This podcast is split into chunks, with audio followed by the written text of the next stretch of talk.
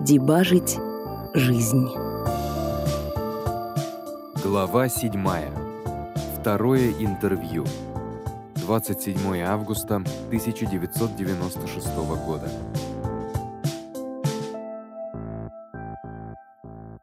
Женя пришел ровно в 10 утра. Он заметно вытянулся и повзрослел. Он был одет в черный костюм с галстуком-бабочкой. С собой он принес букет из нескольких роз. Мы днем в ресторан идем», — объяснил он, заметив мой вопросительный взгляд. А цветы мама приказала взять. Женя огляделся и, не найдя никого, кому этот букетик можно было вручить, положил его на комод. Я воспользовался тем, что у сестры валялся дома фотоаппарат, и сфоткал Женю пару раз в прихожей. Он, может, в шутку, а может и всерьез, закрывал лицо одним из цветков. Я быстро приготовил кофе, и мы сели в гостиной. Я включил диктофон. У меня скопился миллион вопросов, но я потерял бумажку, на которой они были записаны. Расскажи, может, как тебе в Питере? Чем занимаешься? Сейчас время непростое, но как-то живем, работаем. То есть дела более-менее. Но я, конечно, весь на нервах. А почему на нервах? Ну, во-первых, потому что не могу выбрать, чем заниматься. Понимаешь? Я знаю, что будет в будущем. Я способен накидать штук 100 потенциальных бизнес-планов, которые выстрелили в той жизни. Поэтому глаза разбегаются. Ты же с интернетом хотел работать, нет? Да, до сих пор хочу. Но что значит с интернетом? Интернет это бескрайнее море. Надо намного более узкий профиль выбрать. Тому же с интернетом сейчас есть серьезная проблема. Сейчас объясню. Если ты помнишь, я хотел создать доску объявлений. И мы ее сделали. Довольно криво, но сделали. Если будет выход в интернет, посмотри www.продам.su. Но трафика на сайт нет. То есть юзеры не заходят. Сайт полумертвый, понимаешь? Мы думали на этой же базе сделать еще кое-что. Анекдоты, знакомства. Но сейчас нет на это ресурсов. Так, такое ощущение, что мы слишком рано начали.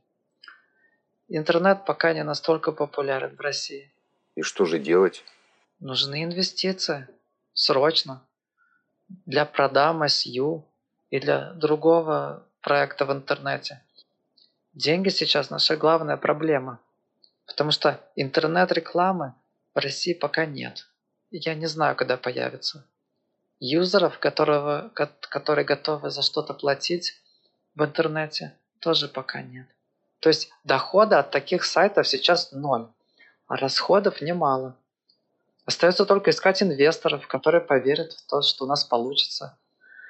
И в России это очень тяжело. Это тяжело. Можно еще кофе? Понятно. А кроме интернета, какие у тебя еще направления? К сожалению, не остается времени ни на что другое. Мама квартирами занимается. Я же рассказывал про квартиры, да? Ну вот, у нас две сейчас. Мы их собираемся на короткие сроки сдавать. Сейчас копим деньги. Может, получится третью купить. Ты, кстати, слышал, что случилось, когда мы прилетели в Писар два года назад? Нет, расскажи. Мы прилетели в Пулково. Папа не просил никого нас встретить, просто не хотел напрягать. И у нас в сумке 18 тысяч долларов, которые мы привезли, чтобы купить квартиру. Наличными. Долетели, приземлились. И тут нам выдают декларацию – и там просят отметить, сколько валюты мы везем. Э, вот, и тут мне стало волнительно. Мы с папой посмотрели друг на друга и не могли решить, задекларировать эти 18 тысяч или нет. Мы не знали правила ввоза денег в Россию. Я опасался, что от нас потребуют заплатить налог или предъявить документы, откуда деньги, или попросту отберут под каким-то предлогом. Достаточно было посмотреть на лица таможенников и других работников аэропорта, чтобы понять, что здесь может произойти, ну, прям все что угодно. И тогда я сказал папе, мол, давай заполним, давай задекларируем, э, потому что найдут, хуже будет. Вот, мы записали, отдали бланк. Мужик посмотрел на него и говорит, что надо пройти к окошечку. Началось, подумал я. А окошечко было типа такой кассы в боковом зале. Мы там ждали пару минут, потом папа поговорил с этим окошечком, попросили валюту, папа просунул ее туда, они что-то там заполняли, считали и, наконец, вернули нам. Ну, это, это, конечно, было облегчение, но я все равно чувствовал себя неуютно. Э, потому что слишком много людей видели, что у нас на руках большая сумма.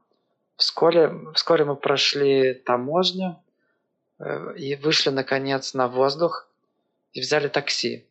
Мы поехали к маме на улицу Решетникова. Выехали на Пулковское шоссе. И тут, ну, тогда я немножко успокоился, но тут бац! И буквально перед площадью Победы наш автомобиль заглох. Мы остановились сбоку трассы. И я сам не знаю почему, сразу посмотрел назад. И увидел, что прямо за нами затормозила черная «Волга».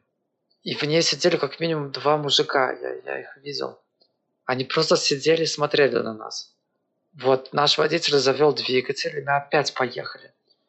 И черная «Волга» стартанула за нами. Понимаешь? Мы ехали по Московскому проспекту. Папа сидел спереди. И я не знал, говорить ему или нет. На Московском проспекте было много машин, в том числе «Волк», поэтому я никак не мог понять, они едут за нами или уже нет. Я все ждал, когда мы свернем направо. Свернули. Я, я прямо впился глазами в дорогу, но черной «Волги» не увидел. Сердце по-прежнему билось, как бешеное. Мы повернули во двор и остановились у подъезда. И вот папа уже полез в бумажник, чтобы расплодиться с водителем. И тут я увидел, как во двор въехала черная «Волга» и остановилась совсем рядом.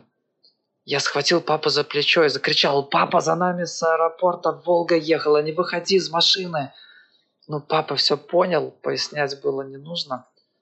От адреналина у меня прямо голова закружилась. Понимаешь, за нами приехали люди, чтобы забрать у нас деньги. И, может быть, убить нас. Кто знает. Пару секунд мы в неком оцепенении сидели и, обернувшись, смотрели на Волгу. А, а из нее никто не выходил. Пассажиров было плохо видно, потому что стекла отсвечивали. И папа сказал водителю, поехали отсюда, в сторону центра. А водитель, видимо, испугался, и он каким-то таким странным голосом говорит, я, я не поеду, вот ваш адрес, пожалуйста, выходите из машины. И в этот момент из Волги вылезли два мужика и очень медленно двинулись в нашу сторону. Понимаешь? То есть, если до этого можно было бы предположить, что я просто нафантазировал, теперь стало ясно, что что-то случилось. Они приехали за нами.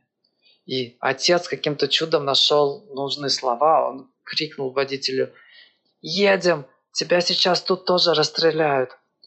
И таксист дал газу, и мы поехали по двору. Ребята из Волги остановились и проводили нас взглядом. Вот, и мы понеслись по дворам, чуть не сбили бабушку. И опять выехали на проспект. Вот, мы, мы совершенно не знали, куда ехать, поскольку у нас было три чемодана. Мы не могли просто так выйти из такси и куда-то пойти. Папа дал адрес одного из своих друзей, Вова. Когда мы добрались и отпустили бедного таксиста, оказалось, что Вовы нет дома. Мы до 10 вечера сидели во дворе. Страшно. И больше ничего подозрительного не было? Нет, ничего особого не замечали. Папа деньги в банк положил, а потом довольно быстро купили квартиру на Дровяной улице. Вот такая вот история. Понятно. А что с футболом? Вы еще делаете ставки на футбол? Чемпионат Европы недавно был. Нет, нет, не ставил. К сожалению, я не помнил, кто выиграет. Я помнил только, что Россия не выйдет из группы. Но я же говорил это уже твоей жене, когда она звонила. Что? Ты не знал, что ли? Нет. Мы уже не вместе, но все равно я не очень понимаю. А, извини, что затронул эту тему. Она несколько раз звонила, спрашивала всякие вещи. Но я ей рассказал, что мог, что помнил. Подожди. Можешь поподробней? Я вообще сейчас удивлен. Как так получилось, что Таня тебе позвонила? Насколько я понимаю, она у Атабека телефон взяла. А что она спрашивала? Что спрашивала? Э, сейчас пытаюсь вспомнить. Про фонды спрашивала, про лотереи, про футбол. Короче, хотела узнать, как заработать. Я, если честно, не очень люблю такие вопросы. Не то, что мне жалко делиться тем, что знаю. Хотя, может, немного жалко. Если бы были какие-то простые способы обогатиться, я бы, наверное, сам их использовал. Вот, так что я думаю, не смог дать ей то, что она ждала, но все же посоветовал пару моментов. Надеюсь, ей поможет. Тут я не смог удержаться и выключил запись. Я был просто ошарашен поведением Тани. Я никогда не думал, что она способна крутить дела за моей спиной. Не такой она была человек. Вдруг меня посетила догадка. Видимо, Таня специально дала мне неправильный номер от Абека, то есть она вдобавок врала мне в лицо. Я пошел на кухню относить чашки и параллельно соображал, что мне делать. Если честно, то во время интервью я ждал момента для того, чтобы как раз спросить, как мне легко обогатиться. Это, наверное, была моя главная цель встречи. Но последняя реплика Жени немного сбила мне планы. Мне было неудобно просить его о том же, что и Таня, после того, как он сказал, что этого не любит. Я опять вернулся в комнату. Женя также сидел в кресле и задумчиво смотрел в окно. Я включил запись. Это такой вкусный кофе. Никогда такого не пробовал. Да, это у меня сестра увлекается кофе. Ей нельзя, давление высокое, а она все равно пьет. Я о другом хотел спросить. Я уволился с работы, и сейчас появилось много времени. Чем, думаешь, мне стоит заняться? Ну, интернет, мы говорили уже много раз. А если что-то другое, можно компьютерами торговать. Это тоже очень-очень перспективно. Рынок будет сильно расти. Мобильные телефоны. Знаешь мобильные телефоны? Вот это прямо то, что надо. Тут тоже намечается просто взрыв. Можно торговать ими, чинить. Очень советую. А кроме этого, ну, почти везде можно хорошо заработать, если есть голова. А есть возможность влиться в какой-то из твоих проектов? В прошлый раз не очень получилось, но сейчас я не работаю и... Ну, не знаю даже. На, дем- на данный момент помощь как таковая не нужна. Нужны деньги. Если у тебя есть выход на потенциальных инвесторов, то это очень поможет. Без денег мы не можем держать серверы, нанять тех людей, которые нужны, ну и так далее. Не, с инвесторами я не знаком. Может, какие-то другие проекты у тебя в планах? Другие проекты? Ну, пока нет. Есть кое-что, но это не совсем проект. Хочешь помочь мне спасти человека? Ну, да. Сегодня какое число? 27 Короче так, в той жизни 2 сентября одного моего знакомого, Диму Конева, прыгнули ножом в парадной. Он выжил, но остался инвалидом. Я хочу его спасти. И нужен еще кто-то, чтобы помог нам. Ого, интересно. Ты просто помнишь это событие из той жизни? Да. В той жизни мы оба учились в одной школе. Дима был на один год, или на, даже на два старше, и жил в нашем 41-м доме, во втором подъезде. Мы не гуляли в одной компании, но были знакомы. И я запомнил этот день, потому что это был первый день школы как раз, 2 сентября. Потому что 1 сентября выпадает на воскресенье. Если бы не это, я бы вряд ли запомнил дату. Вот, так вечером мы играли в футбол возле школы. Дима тоже там был. А когда он возвращался домой, его в подъезде ударили ножом. Я не знаю, как это случилось. Дима был совсем не связан со всякими плохими компаниями. Обычный школьник, хорошо учился. Я, я хочу, чтобы в этой жизни этого не случилось. Мы с папой, может, еще кто-то, мы подежурим во дворе 2 сентября и как-то попытаемся не дать этому случиться. И я, кстати, опять-таки, я не знаю, Нападут ли на Диму в этой жизни? Может и нет. Я же говорил тебе, что те вещи, которые как-то связаны со мной, в этой жизни могут быть другими, поскольку я уехал и не учусь больше в школе. Например, я знаю, что сейчас у нас в классе учится Ваня Громченко, который в той жизни учился в параллельном классе. А вот мой лучший друг по той жизни, Антон, он дружит с ребятами с авиационной такого в той жизни не было. Короче, есть какие-то изменения. Я не знаю, что случится в понедельник. В любом случае, я хочу его подстраховать. Он хороший парень. А почему просто не предупредить его? Я сначала думал так и сделать. Прийти с папой к ним в гости, рассказать ему и родителям. Но, во-первых, не факт, что они поверят. Тем, тем более, что в этой жизни мы вообще не знакомы мы же уехали, да? А во-вторых, если Дима останется дома, то на его месте может оказаться кто-то другой. А, ну, ну и кстати, если предположить, что охотились именно за Димой, то его могут поймать в другое время. Надо попытаться остановить человека, который это сделал. Узнать, кто он. Ну, или хотя бы дать ему понять, что кто-то его видел. Ты, ты сможешь приехать в Питер на один день, чтобы помочь? Ну да, могу приехать. Ну, отлично. Тогда там еще и поговорим. Значит, пока примерно так. Мы встречаемся 2 сентября в 7 вечера у входа в метро Парк Победы. Или, если хочешь, мы можем на московском вокзале встретиться и вместе поехать. Ты мой телефон знаешь, да? Вот, ну, давай созвонимся за день до и договоримся окончательно. Ты уже уходить собрался? Я тогда выключу запись. Если честно, я был не против съездить в Питер, немного развеяться, но в следующую среду, 4 сентября, я договорился с одним мужиком, который должен был мне помочь оформить подтверждение гражданства. Перед уходом Женя заскочил в туалет, а когда вышел, сказал: "Я, конечно, не врач, но мне кажется, тебе стоит провериться". Я пару секунд был в ступоре, но потом до меня дошло. «Все в порядке", сказал я. Просто сестра вылила старый борщ в унитаз. Мы вышли вместе во двор, попрощались, и Дося скрылся за углом. Я сел на обожженную скамейку и задумался. Таня. Вот наглая тварь.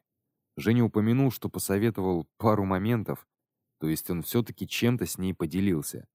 Надо было спросить, чем именно. В любом случае никакого конкретного результата наш разговор не дал. Я нафантазировал себе, что Женя мог рассказать мне что-то, что изменит мою жизнь, но ничего такого не произошло. Торговать компьютерами? Каждый дурак понимает, что это выгодно. Но как мне с нуля начать этим заниматься? Я посидел еще минут десять, наблюдая, как бабуля выбивает ковер, и поднялся домой. Текст также доступен на сайте debugging-life.com и почти во всех электронных форматах.